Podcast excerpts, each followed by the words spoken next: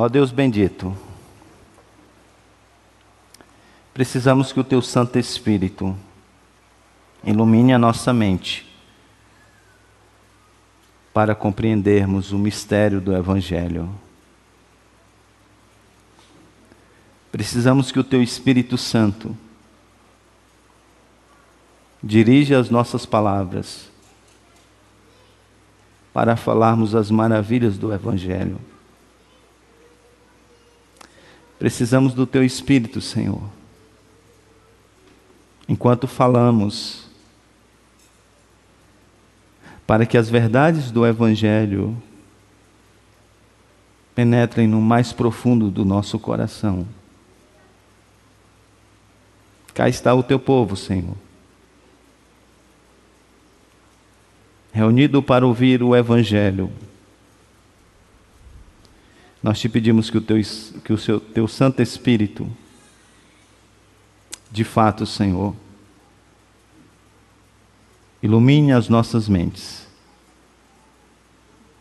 e abra o nosso entendimento para ouvirmos o Evangelho.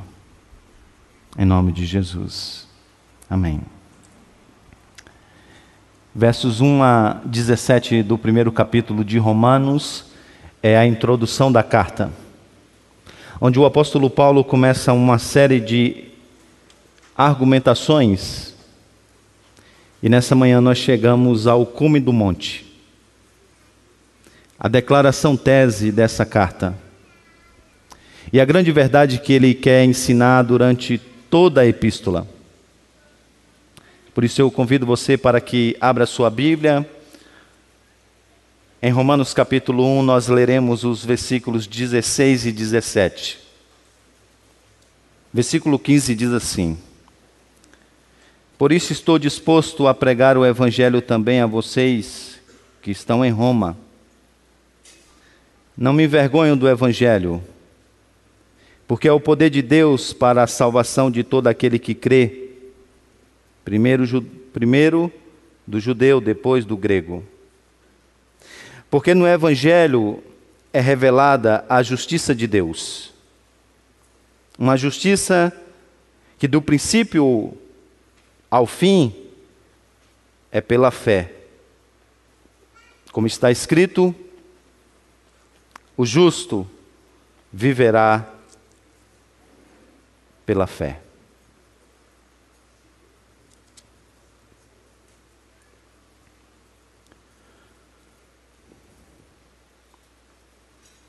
Edmundo,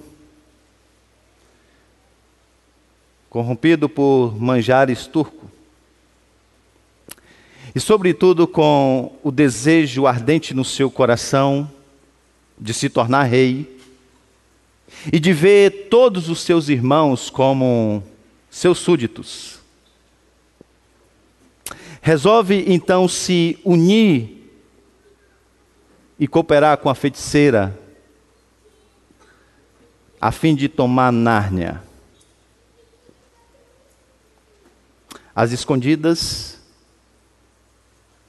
ele se dirige até o castelo da feiticeira para encontrá-la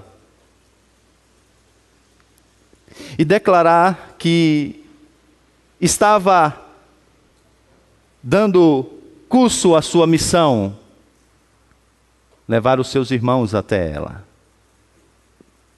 Então ele declara que fez isso levando-os o mais próximo que ele pôde do castelo.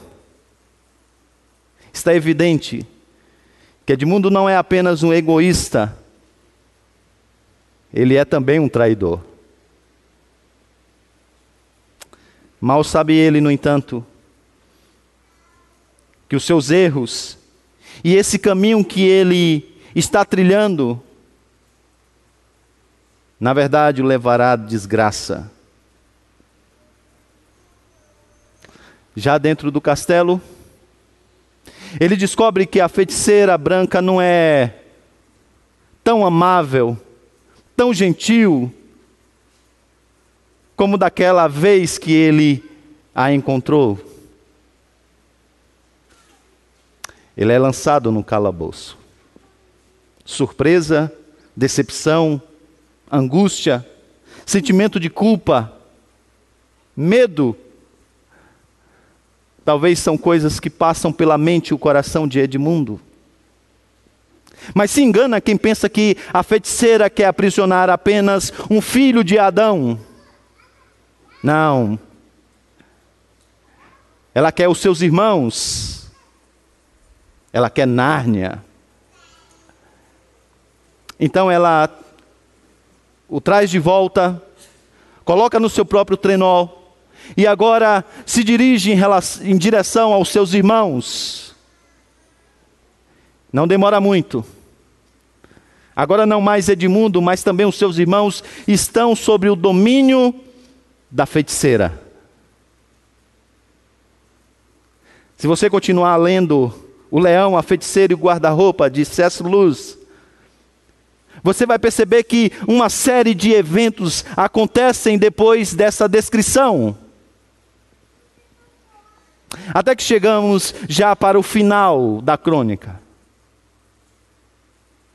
Depois de ressurgir, Aslan finalmente está com os narnianos, com esses a quem ele coroará reis, pequenos regentes, pequenos reis de Nárnia. Eles ganham um adjetivo para o seu nome, quase que um outro nome. Então, naquela cerimônia de coroação, Lúcia é chamada de a destemida. Susana, a gentil. Pedro, o magnífico. Edmundo, o justo. Edmundo, o justo.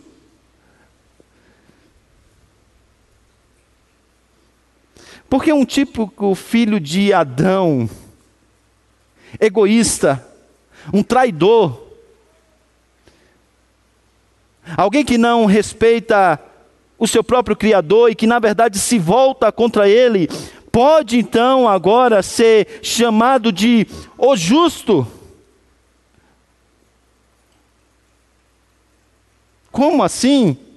Edmundo, o justo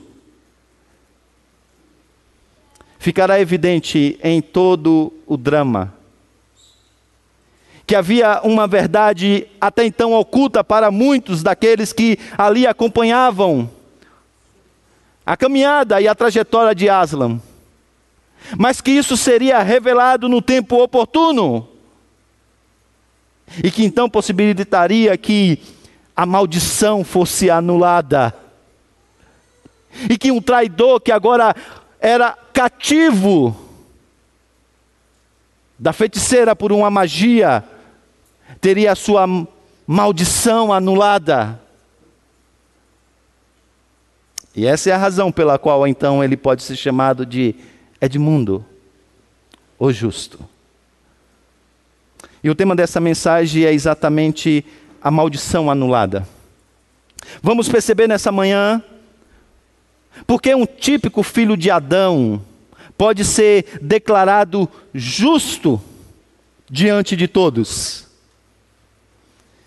E para vermos isso, precisamos então entender o desenrolar do argumento do apóstolo Paulo.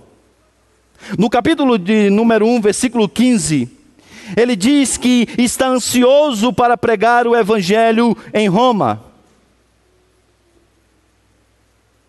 E essa ansiedade do seu coração é porque ele não se envergonha do Evangelho. E agora, apresentando mais uma conjunção subordinada, ele diz que ele não se envergonha do Evangelho, porque no Evangelho se encontra o poder de Deus para a salvação.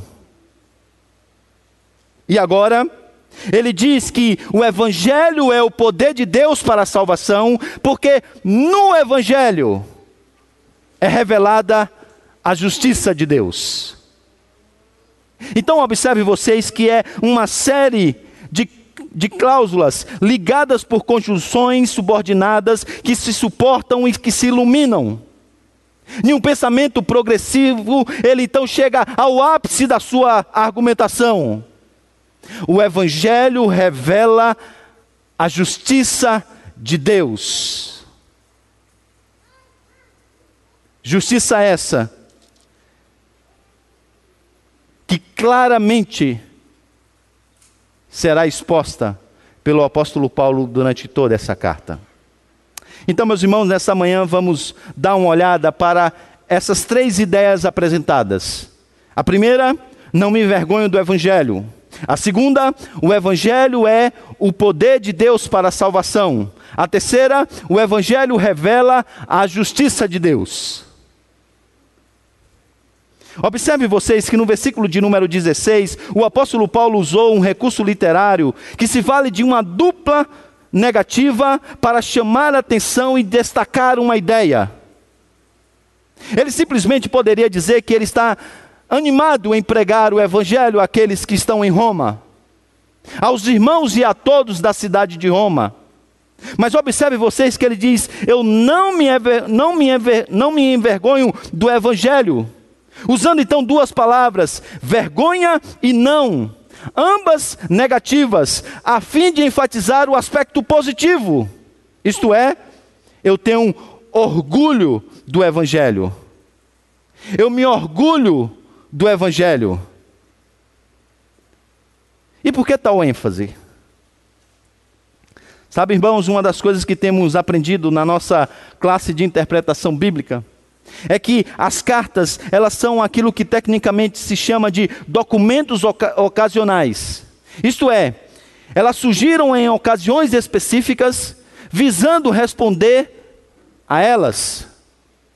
Então, se o apóstolo Paulo, nesse texto tão importante da sua carta, diz que ele não se envergonha do evangelho, é porque há entre os seus leitores quem o faça. E não, não precisa ser perito em história para saber que a cruz de Cristo era motivo de desprezo e de vergonha para muitas pessoas. Na Escritura, isso fica bastante evidente no texto que nós lemos abrindo esse culto de adoração. 1 Coríntios capítulo de número 1, versículo 18 a 27, deixa claro essa, essa ideia de que a cruz era desprezível para muitos, para muitos. E que na verdade até mesmo o apóstolo Paulo sofreu uma pressão para diluir o evangelho, isto é, tirar o escândalo da cruz. Tirar o aspecto louco da cruz mas o ponto do apóstolo Paulo é que ele se orgulha do Evangelho. Enquanto todos, ou muitos, desprezam o Evangelho, ele se orgulha do Evangelho. As crianças, para que vocês entendam o que eu estou dizendo, observe essa imagem. Veja, essa imagem ela está em um dos em um local muito importante da época na qual o apóstolo Paulo escreveu essa carta. E observe vocês na imagem que ela descreve uma pintura feita em gesso, ela está em uma parede, aqui está apenas o desenho com, fundo branco para ficar mais fácil a visualização. Mas observe que aqui é descrito um homem adorando um Cristo crucificado o qual, por sua vez, é retratado como sendo um burro em uma cruz. A mensagem não pode ser mais clara. Adorar um rei crucificado é uma tolice.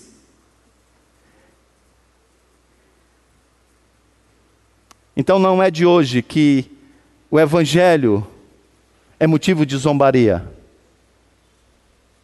Não é de hoje que o Evangelho é rejeitado por todos. E o apóstolo Paulo, então, de maneira muito enfática, ele diz que ele tem um apreço pela pessoa de Cristo. Ele tem um grande orgulho pela mensagem do Evangelho. Meus queridos adolescentes, não se envergonhem do Evangelho no âmbito da escola de vocês. Meus queridos jovens, não se envergonhem do Evangelho no ambiente universitário. Meus queridos irmãos, adultos, não se envergonhem do Evangelho no âmbito do trabalho, no âmbito da família. Ao contrário, há razões para nós termos orgulho do Evangelho. Há muitas razões para nós termos apreço pela pessoa do nosso Salvador. E o apóstolo Paulo, então, nesse argumento em cascata, ele começa a dar mais uma razão, uma explicação, pela qual ele não se envergonha do Evangelho. E ele diz então que o Evangelho, no versículo 16 ainda, é o poder de Deus para salvar todo aquele que crê, primeiro judeu, depois o grego. Em outro lugar, como lemos na liturgia, ele diz: a mensagem da cruz é loucura para os que estão perecendo, mas para nós que somos salvos é o poder de Deus. E o apóstolo Paulo sabe que nenhuma outra mensagem pode de fato transformar o ser humano, mudar o ser humano de dentro para fora. De maneira que o Evangelho faz o que o zelo religioso não faz, o Evangelho faz o que a sabedoria humana não faz, o Evangelho faz o que o status social não faz, o Evangelho faz o que o dinheiro não faz, o Evangelho faz o que a herança ética não faz. Só o Evangelho tem esse poder de salvar o homem. Mas salvar de quê? A palavra salvação aqui é apresentada como sendo uma libertação de um, grande de um grande perigo e de um resgate de uma ruína. E mais uma vez a pergunta é: mas qual é o perigo? Qual é o perigo que o Evangelho, que é, como diz John Moore, a onipotência divina operada na salvação, nos liberta? A resposta vai ser dada a partir do versículo de número 18 até o capítulo de número 3. E aqui então é nos dito, já no versículo de número 18 do capítulo 1, que a ira de Deus é revelada dos céus contra toda impiedade e injustiça dos homens. Como disse o teólogo Jonathan Edwards, em seu famoso sermão, todos sem Cristo são pecadores na mão de um Deus irado. E não há nada senão o Evangelho que possa livrá-lo desse mal. Então é por isso que Paulo está ansioso para ir a Roma. Então é por isso que Paulo não se envergonha do Evangelho.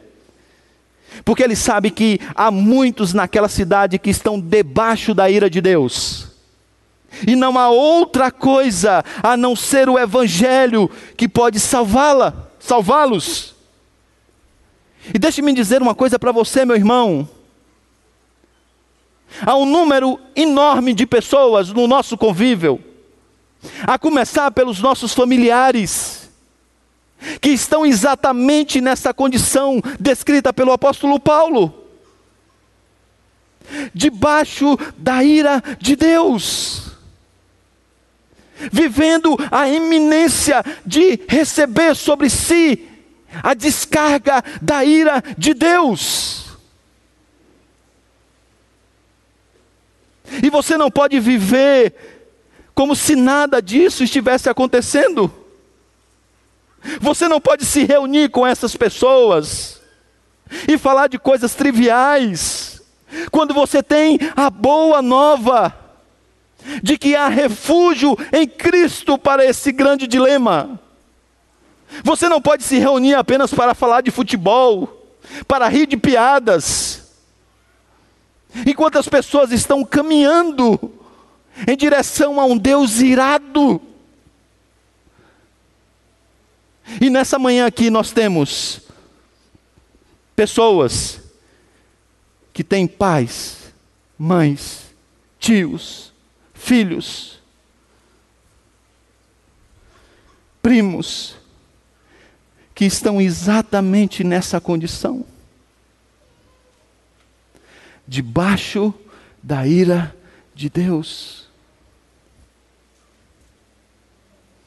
E sabe qual é o problema? Nós estamos vivendo a nossa vida sem essa urgência para a pregação, como se isso aqui não fosse uma realidade. Talvez essa seja a razão pelo qual, pela qual os nossos relacionamentos são marcados pela, por coisas triviais. Enquanto temos a mensagem do Evangelho. E Paulo diz: Eu estou ansioso para poder estar com vocês e nessa cidade para pregar o Evangelho. Porque o Evangelho é o poder de Deus para a salvação. Vocês estão, muitos de vocês nessa cidade, estão debaixo da ira de Deus. Eu quero o apoio de vocês para ir até a Espanha, porque lá na Espanha há muitas pessoas que também estão debaixo da ira de Deus. E eu estou ansioso para falar com eles. Porque somente o Evangelho pode resgatá-los da ira de Deus. E você tem o Evangelho. Você tem uma boa nova. E o que você tem feito com ela? Qual é o recado que você tem dado? Isso também, meus irmãos, nos ajuda a entender o que é evangelizar. Evangelizar não é você ir para a frente de um sinal com um cartaz dizendo: sorria, Deus te ama e tem um maravilhoso plano para a sua vida. Evangelizar não é você dizer às pessoas que o Senhor Deus pode fazê-las prósperas. Evangelizar não é você dizer a alguém que de fato o Senhor pode transformar a vida e a família dela. Evangelizar não é você dizer a alguém que por meio da Bíblia ela pode se sentir melhor. Evangelizar não é você dizer que a igreja é um ambiente bom, inclusive para criar os filhos. A despeito de todas essas coisas poderem ser consequências do encontro e de abraçar a Cristo, a grande e a urgente mensagem que precisamos proclamar é que há refúgio para a ira de Deus na pessoa do seu filho. Essa é a boa nova que o mundo precisa ouvir. O mundo está debaixo da ira de Deus. E somente, somente o Evangelho pode salvar alguém disso. Nada mais além do Evangelho. Então Paulo quer ir a Roma. Na verdade, ele está escrevendo essa carta porque ele quer chegar um pouco mais longe. Ele quer ir até os confins da terra porque ele não se envergonha do Evangelho. E ele não se envergonha do Evangelho porque ele sabe que ele é o poder de Deus para resgatar aqueles que estão debaixo da ira de Deus. E isso é possível porque o Evangelho revela a justiça de Deus. O Evangelho revela a justiça de Deus.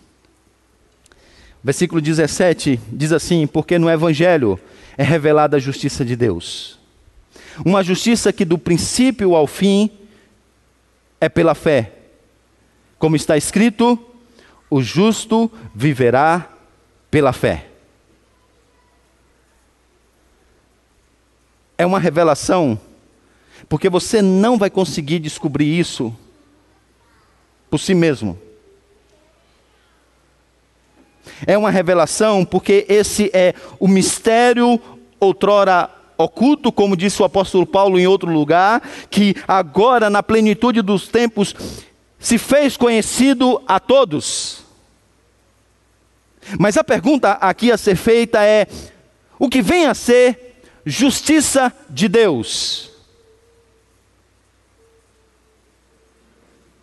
Há uma divergência e várias interpretações entre os intérpretes sobre o que vem a ser a justiça de Deus.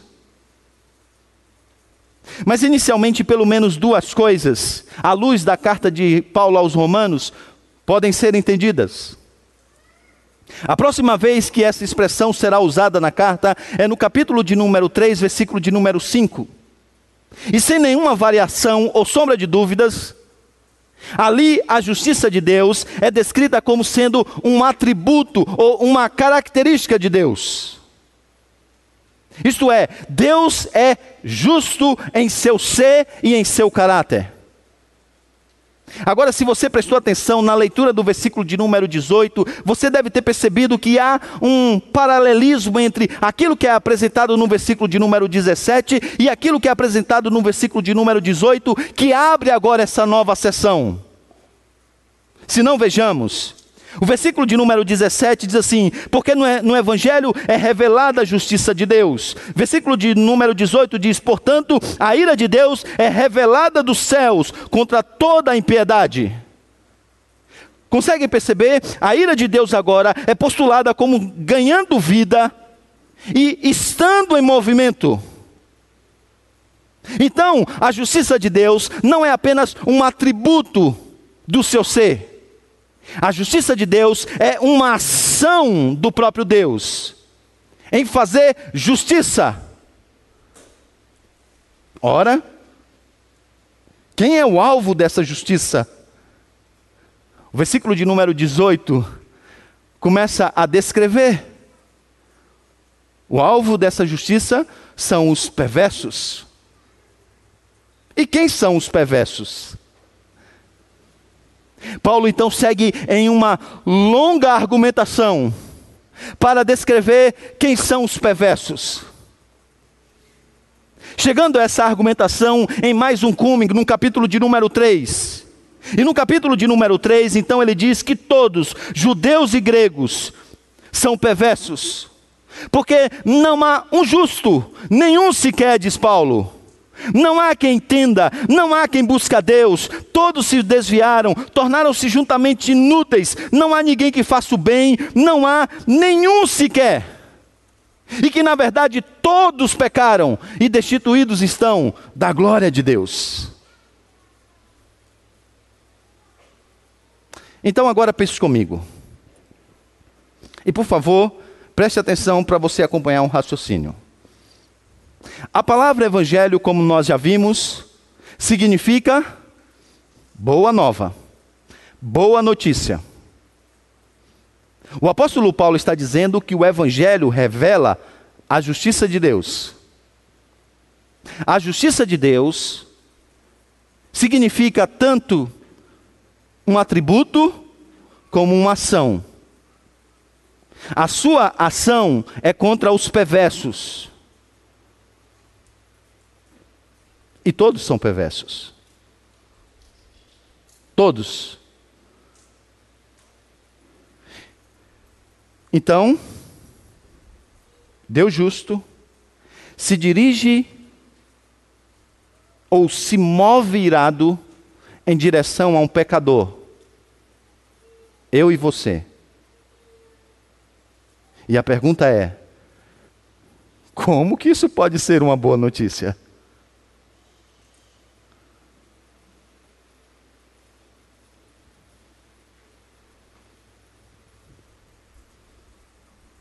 Como?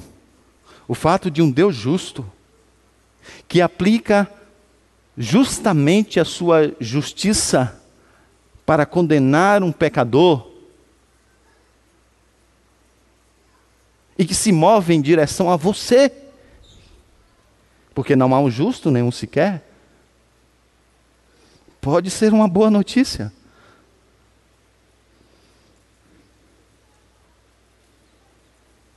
Foi aqui então, irmãos,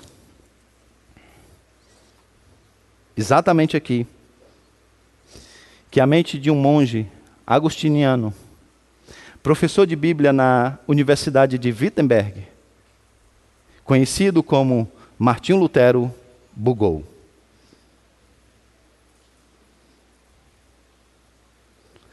Como vocês sabem, Houve um momento da vida de Martim Lutero que ele teve que ensinar Romanos, Gálatas e o livro de Salmos. Como você deve saber, Martim Lutero era um monge extremamente dedicado. Alguém que buscava a vida de pureza e de santidade, de obediência à lei de Deus. Os historiadores dizem que, através do seu próprio relato, houve um dia que ele, a fim de esmurrar o seu próprio corpo, ele dormiu no leste da Alemanha, onde morava, em uma noite congelante, do lado de fora da casa, sem um cobertor. Posso dizer para vocês que isso aqui é difícil.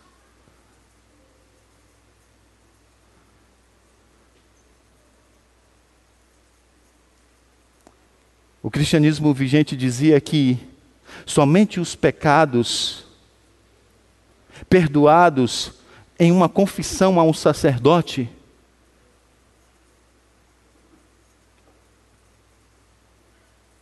confessados a um sacerdote, de fato poderiam ser perdoados pelo Senhor.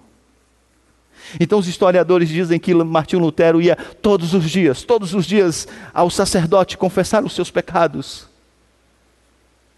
E era comum quando ele saía então do confessionário e ia em direção ao seu quarto, ainda antes mesmo de cruzar a metade do corredor, ele voltava novamente.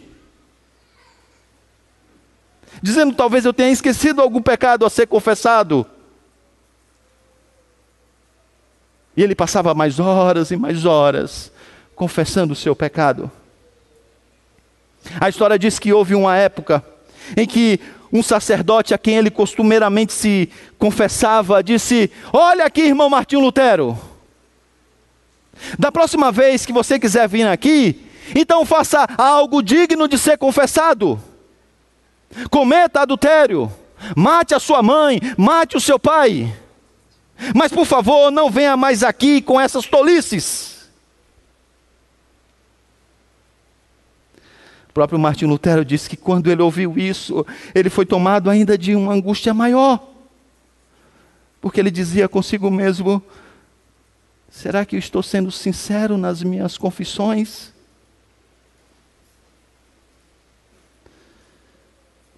E foi quando se deparou com Romanos que a sua angústia aumentou ainda mais.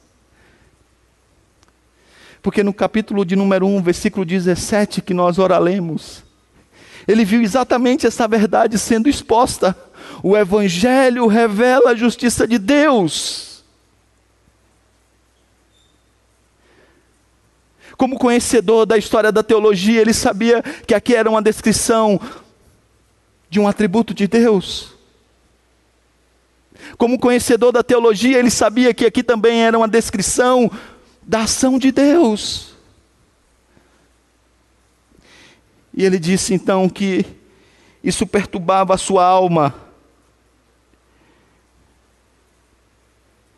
E então, em 1545, quando ele estava fazendo um prefácio de uma das suas obras, em retrospectiva, ele conta essa experiência de lidar com Romanos capítulo 17, versículo, capítulo 1, versículo 17. E o que ele diz é surpreendente. Ele diz assim que, mesmo sendo um monge, ele odiava essa expressão, a, a justiça de Deus. Mais que isso, ele confessa que ele odiava a Deus. A citação é longa, mas eu peço que você acompanhe comigo. Essas são as suas palavras. Eu não amava o Deus justo, que pune pecadores. Ao contrário, eu o odiava. Como monge, eu vivia de forma irrepreensível, porém, perante Deus, eu me sentia um pecador. A minha consciência me torturava muito. E mesmo que não me indignasse blasfemando em silêncio contra Deus, eu resmungava violentamente contra Ele. Como se não bastasse que os miseráveis pecadores, perdidos por toda a eternidade por causa do pecado original, tivessem oprimidos por toda sorte de infidelidade, de infelicidade, através da lei do, do Senhor. Deveria Deus ainda aumentar a aflição sobre a aflição através do Evangelho e ameaçá-los com a sua justiça e a sua ira através do Evangelho. E ele termina dizendo: Assim eu andava furioso e com a consciência confusa.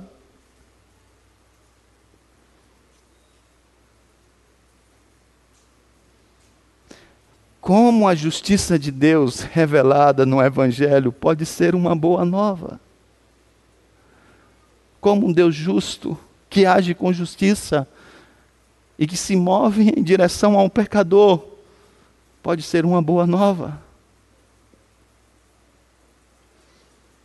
Um dia nos seus estudos, ele folheando então algumas obras de Agostinho, ele lê o que Agostinho dizia que a justiça de Deus, que o Evangelho revela, é algo que ele oferece gratuitamente às pessoas que não têm nenhuma justiça. E aí então ele entendeu que a justiça que nós precisamos desesperadamente para sermos aceitos por Deus procede de Deus. Então você não precisa da justiça própria dormir no relento, esmurrar o seu próprio corpo, fazer uma série de atividades religiosas para ter esse favor de Deus, porque na verdade essa justiça que não vem de você é revelada na verdade no Evangelho.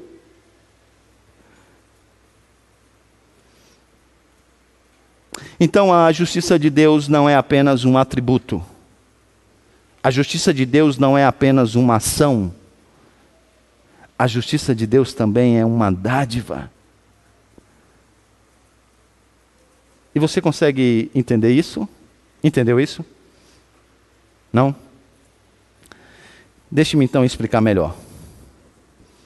A reviravolta no pensamento de Lutero que deu origem a muitas coisas do pensamento reformado, se deu quando ele, continuando a estudar o livro de Romanos, ele se deparou com o capítulo de número 3, versículo 21 e 26, que lemos na liturgia. Vou pedir ao pessoal aí, me ajude aí colocando novamente, é o segundo texto, por favor. Observe o que o texto diz. O texto diz assim: Mas agora se manifestou uma justiça que provém de Deus, independente da lei, da qual testemunham a lei e os profetas. Então, observe vocês que, em um primeiro momento, o apóstolo Paulo está dizendo de uma justiça que é a parte da lei. Essa justiça não vem da lei, não vem da obediência da lei. Então, Paulo explica que essa justiça em comum ela não é justiça própria, na verdade, ela é uma justiça que vem para você e não de você. E aí, quando você continua lendo o texto, você percebe, no versículo de número 22, que essa justiça de Deus, ela vem por meio da fé em Cristo Jesus, ou a todos aqueles que creem em Jesus. E ele lembra então que não pode vir de você, porque afinal todos pecaram e estão destituídos da glória de Deus.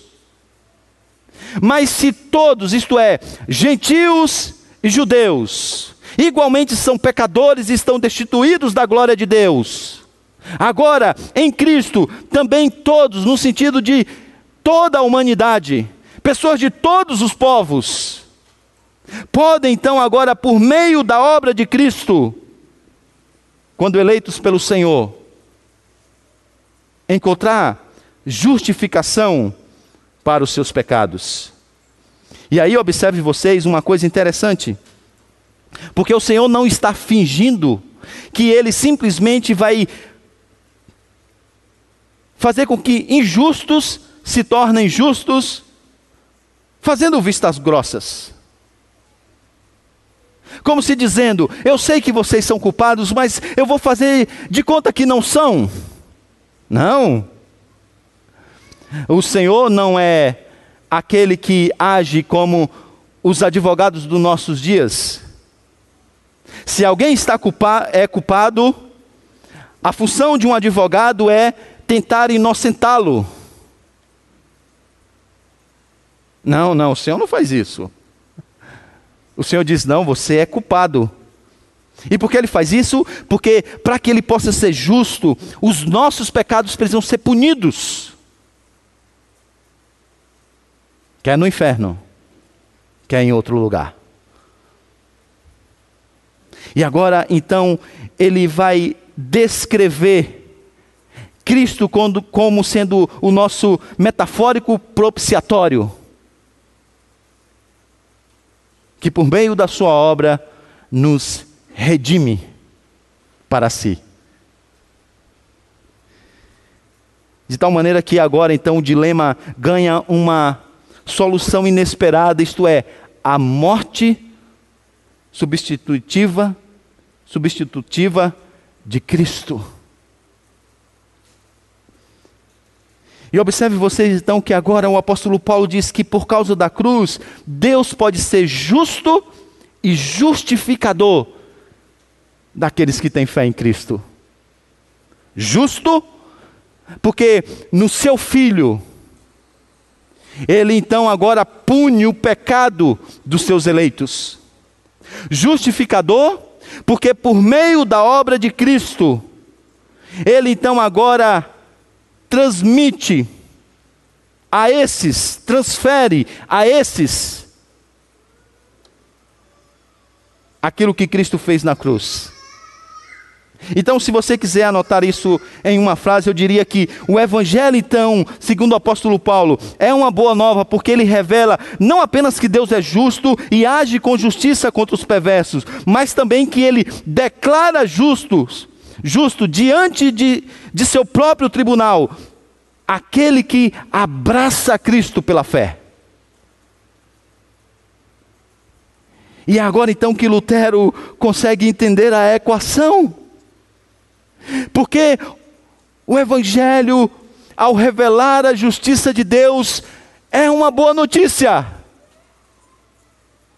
Porque o Evangelho revela que na cruz Deus é justo, age com justiça, mas é justificador daqueles que não merecem, não têm méritos próprios. E que agora são declarados justos diante de Deus quando abraçam a Cristo. E assim Lutero então descreve a sua experiência que ele que ele chama quase que de uma convenção. Eu me senti que renascera e entrara pelas portas abertas do paraíso. Toda a Escritura passou a ter um novo significado para mim. Essa passagem de Paulo tornou-se para mim o portão do céu. E aí então o apóstolo Paulo agora conclui o seu pensamento dizendo que essa justiça de Deus, do princípio ao fim, é pela fé, pois o justo viverá pela fé. Sabe o um engano da cultura popular adentrada nas nossas igrejas? Da má teologia? É que o papel de Cristo na cruz é salvar a nossa alma do inferno mas de tal maneira que Ele agora nos traz para perto de si, e agora, em um momento, talvez a sós conosco mesmo, diz: Olha, é o seguinte, você viu o que eu fiz na cruz por você, não é? Você sabe que não foi fácil. Pois muito bem, você está livre do pecado, mas agora é com você. E não vai me fazer coisa errada para perder essa salvação, viu? E como se agora o desenvolvimento dessa salvação, a segurança dessa salvação, estivesse sobre os seus ombros, sobre a sua obediência à lei, sobre as práticas da sua religiosidade. Mas não! Na verdade, a justificação, a salvação, a santificação, a glorificação, todas essas coisas, elas são do início ao fim pela fé. Você não será um homem transformado enquanto você não abraçar a Cristo, ou melhor, ser abraçado por Ele, em fé. Do início ao fim, é pela fé. Como está escrito, o apóstolo Paulo citando o profeta Abacuque: O justo viverá, o justo viverá pela fé. E o que é fé? Fé é essa dádiva de Deus, que nós podemos dizer que envolve três elementos. O primeiro, o intelectual, que tem a ver com esse conhecimento das verdades do Evangelho. O segundo elemento é o emocional, que envolve uma convicção profunda dessas verdades do Evangelho. O terceiro é o volitivo, que envolve essa confiança no Evangelho. E aqui é onde a ênfase na teologia reformada se encontra. Os reformadores diziam que fé é esse compromisso pessoal, esse agarrar-se, esse se assegurar em Cristo. De tal maneira que você deixa de confiar em si mesmo, nos seus méritos, na sua força, e agora você abraça a Cristo. E você só faz isso porque Ele te puxa e diz: Vem cá, me dar um abraço. Porque você não consegue produzir essa fé. As pessoas pensam que fé é algo que você desenvolve, porque se você tiver fé que você vai ter que você, se você tiver fé que tendo fé você consegue alguma coisa, você conseguirá. Aquilo que os teólogos chamam de fé na fé. Você acredita que se você acreditar, vai acontecer?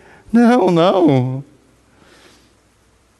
Fé tem esse aspecto de confiança de abraçar a Cristo, de descansar na Sua obra, para minha salvação, não só isso, para a plenitude da sua vida. Por isso que você precisa do Evangelho todos os dias. Porque se o Evangelho é Cristo, e tudo depende dele, você precisa do Evangelho todos os dias. Voltando às crônicas de Nárnia, o leão, a feiticeira e o guarda-roupa.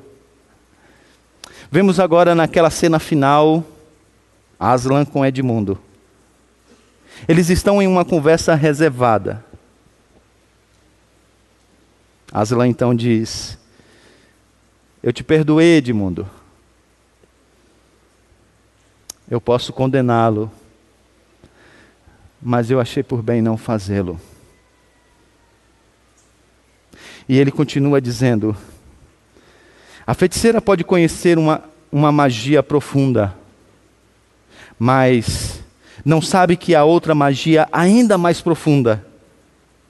Se uma vítima voluntária, inocente de traição, fosse executada no lugar de, uma, de um traidor, a mesa estalaria e a própria morte começaria a andar para trás. E o apóstolo Paulo diz em outro lugar: Onde está, a morte, a tua vitória?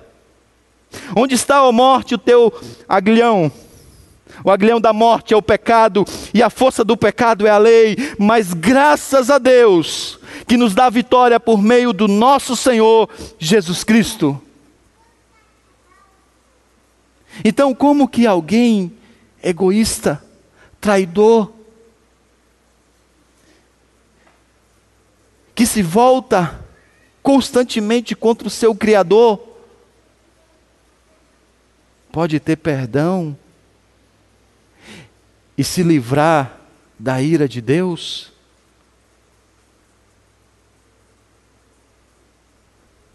O Evangelho tem a resposta. O Evangelho tem a resposta. E eu sei o que é ser um egoísta, um traidor. Porque eu conheço muito bem um. Eu mesmo. Na verdade, eu conheço mais um. Você.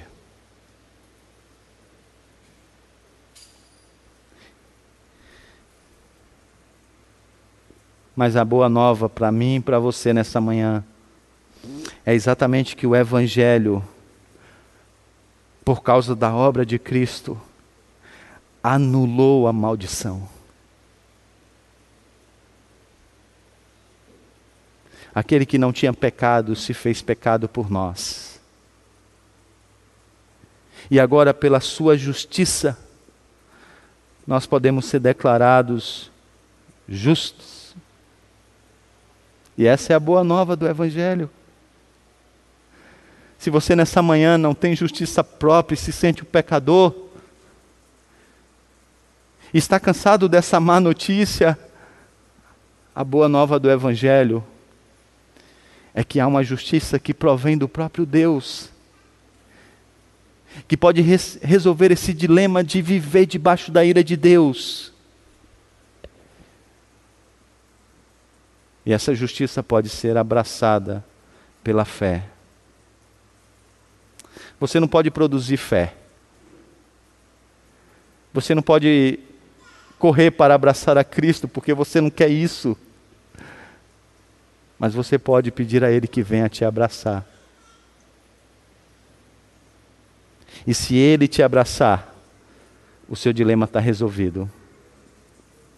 Como disse o poeta, a oferta pela culpa ele ofereceu, para satisfazer o Criador ele morreu, para que a sua luz em nós pudesse brilhar. O Filho do amor se entregou em nosso lugar.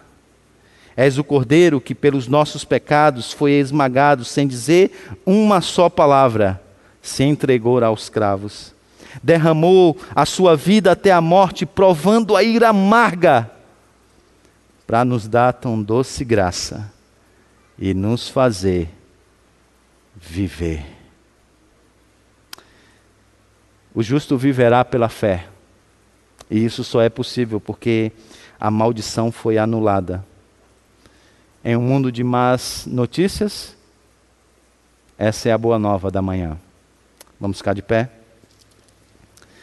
Vamos encerrar o nosso culto cantando ao Senhor essa grande verdade. Vamos cantar a obra de Cristo. E talvez você agora, nessa manhã, possa fazer isso com mais entendimento a cada palavra que o poeta aqui nos apresenta. Talvez agora você possa até mesmo cantar com mais força, com mais alegria, com mais gratidão, porque agora você entende que o Evangelho é o dom de Deus, gratuito, para salvar aqueles que estão em Cristo. Vamos cantar.